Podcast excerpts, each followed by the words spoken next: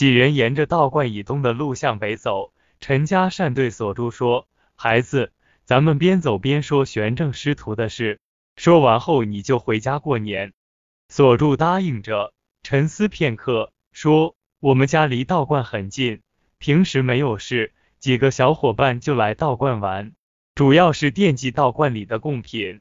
遇到道士们心情好时，会将替下的贡品分给我们。道观里的道士我们都认识，他们老家是哪里的？”为何当了道士？我们知道个大概。像姚安就是本地的，他家离道观有二十几里路。陈家善说：“愣，说的对，我与姚安也认识，他经常去济世堂为道观采办药材，人很本分，看得出与玄正不是一路人。”锁住道：“对，玄正与空凡是真正的师徒关系，其他道士。”说白了，只是在道观混口饭吃，而玄正与空凡就不同。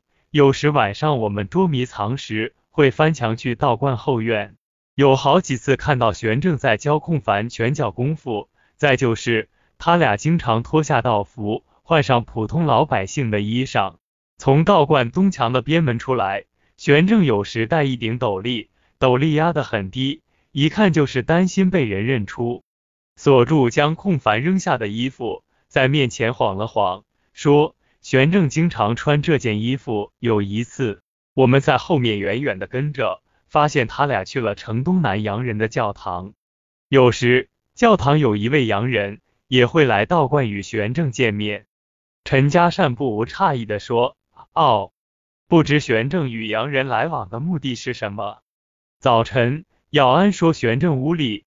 用的那盏煤油灯是洋人送的，还送了十几斤煤油。从这点来看，玄正与洋人的交情很深。锁住补充道：“我看那个洋人也不是什么好东西，说咱们的话说的像模像样。”陈伯父，你说玄正活空凡会不会躲进洋人的教堂？陈家善说：“有可能。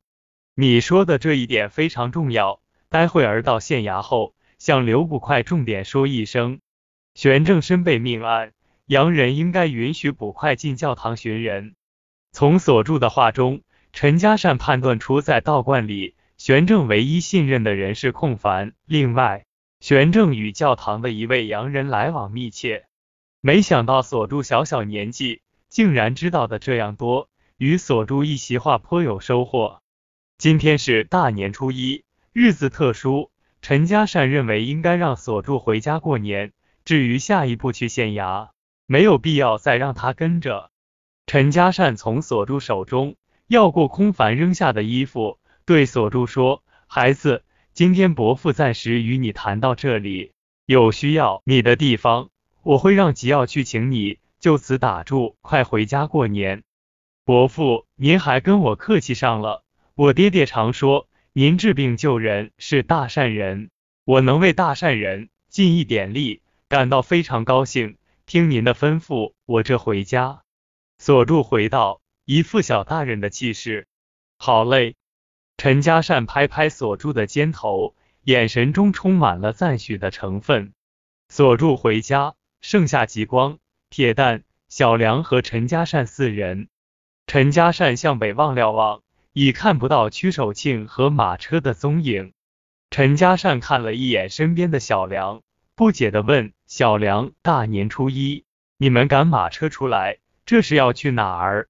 小梁不无后悔的说：“哎，我们全家在家过年。沈娘急呼呼的到我家说，无涯道观出了大事，主持跑了。我叔还有小庄、小栋、大清早带这家中的大黄狗去了道观。”没想到大黄狗自个儿跑回家后，竟然不会叫唤了。回家后只是没命的喝水，喝了水又呕吐，估计是被人下了毒药。我婶娘说，我叔他们一定遇到了麻烦，会不会也中了毒？于是就让我套了马车来道观看个究竟。秋琛闹着也要来，就这样老人孩子都来了。没想到在这儿遇到你们，你们好好的，马车却惊了。人摔坏了，小梁抬眼向北望去，担心道：“陈郎中，您有所不知，小庄哥结婚五六年了，一直没有自己的孩子。如果这次玉碎有什么闪失，全家人还不都怨我？陈郎中，我家喂的马非常温顺，从来没遇到这样的事，我就不明白，车跑得好好的，为什么会惊呢？陈家善回道：马车受惊，我估计是空凡搞的鬼，说来让人笑话。几个成年人竟然被一个十几岁的小道士给耍了，都怪我大意，低估了空凡会道术这一点，让他钻了空子跑了。小梁也自责道。都怨我不该与他们来，我叔也是，大年初一不在家过年，来道观做什么？记得我叔每年没有来道观上香的习惯，是不是因为玉翠怀孕？爷仨特意来道观祈求各位神灵的保佑。陈家善从小梁的话判断出，他还不知道小哥被囚禁道观的相关情况。既然对方不知道，就没必要主动向其说明。这毕竟是屈守庆的家事，于是陈家善附和道：“有可能，结婚五六年了才怀上，的确是件大喜事。”小梁语气中充满沮丧，就怕喜事变坏事，这一摔也不知会是怎样的后果。陈郎中，请您还是尽最大努力保住孩子，我们屈家老小对您会感激不尽。”陈家善安慰道。尽管放心，我们一定会尽力。说话间，几人来到县衙门口。